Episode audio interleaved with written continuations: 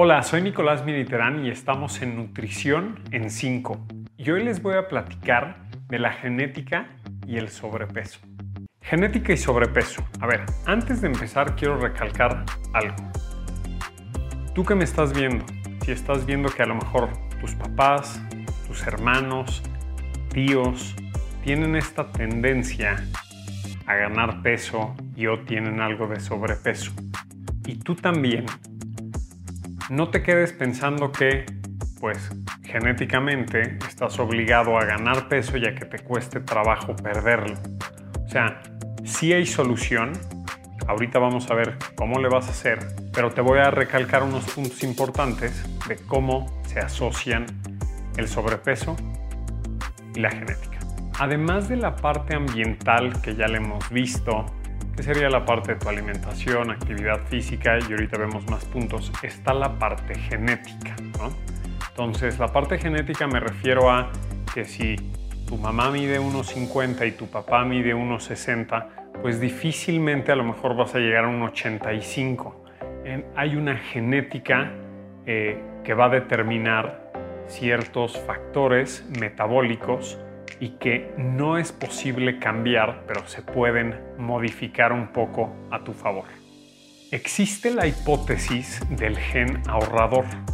¿Qué quiere decir esto del gen ahorrador? Bueno, pues que hay organismos, hay cuerpos o hay metabolismos que van a ahorrar mucho más fácil lo que consumen en lugar de gastarlo. Entonces, por ende, a lo mejor a esa persona es mucho más fácil que si come desequilibradamente le sea más fácil ganar un poco de peso en lugar de perderlo o de mantenerse más fácil en peso saludable. Y también está la parte hormonal. Emilia que más me gusta platicarles es acerca de dos hormonas importantes involucradas en el hambre y saciedad que se llaman grelina y leptina. No sé si las hayas escuchado, pero la leptina está asociada con saciedad y la grelina está asociada con hambre. Si hay desequilibrio en estas hormonas, digamos, en tu cuerpo y en tu metabolismo, pues entonces vas a tener mucho más hambre a lo largo del día y te va a costar trabajo identificar saciedad.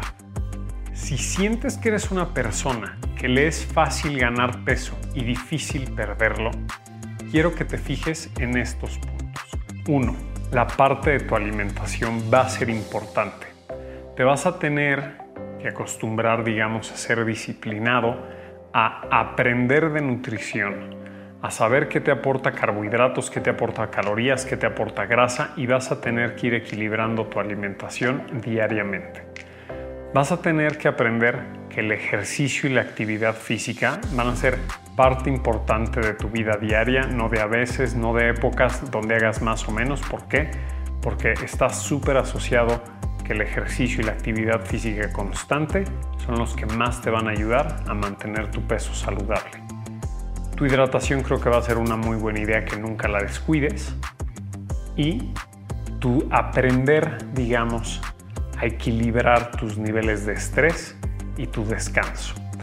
No digo que no tengas estrés, pero que lo vayas equilibrando, porque entre más estrés tengas, pueden venir desequilibrios hormonales que no controles. ¿Y qué crees? Si no duermes bien, si no duermes al menos 6, 7 u 8 horas, y o, eh, bueno, si duermes 6, pero digamos bien descansadas, ¿qué crees que le va a pasar a esa leptina y grelina? Se van a desequilibrar. Entonces al día siguiente, te juro, no es tu falta de fuerza de voluntad. Al día siguiente vas a tener mucho más hambre y mucho más antojos y vas a tener menos saciedad porque es estas hormonas que no controlas, digamos que las alteraste. No todo está perdido. Y piensa en este ejemplo. Si tus abuelos, papás, tíos y generaciones más atrás sabes que tienen antecedentes de ataques al corazón, no es que a ti también te toque tener un ataque al corazón. De alguna manera tienes una parte genética fuerte, importante, que te predispone a tener un ataque al corazón si no cuidas tu alimentación, tu peso, tu estrés y si no tienes chequeos médicos eh, muy puntuales, ¿no? Si no cuidas eso, eres más propenso a. Entonces, no porque alguien en tu familia tenga este sobrepeso, tú también estés destinado a tener el sobrepeso y a que no puedas arreglarlo. Si sientes que ganas peso fácilmente y o te cuesta trabajo perderlo, no busques ponerte en una dieta tan restrictiva, siempre busca ser estilo de vida. Ya vimos que tu ejercicio, actividad física, descanso va a ser importantísimo y algo que siempre te va a servir. Nunca te des todo un día o todo un fin de semana o toda una época, eh, un par de semanas, meses en donde comas libremente. Vas a tener que ser ordenado, disciplinado eh, y por supuesto vas a poder comer tus antojos pero, pero elígeme tus batallas. A lo mejor si tienes antojo de comer lo que tú quieras el fin de semana, rompe en una comida de las tres. Equilibra y respeta las otras dos y vuélvete a ordenar. Pues sí, a lo mejor alguien que no tiene este problema o esta tendencia a ganar peso, se puede desordenar, vuelve a retomar y se mantiene más fácil. Pero para ti que no es tu caso, entonces acuérdate, rompe en una, vuélvete a ordenar y nunca me descuides tu ejercicio y actividad física.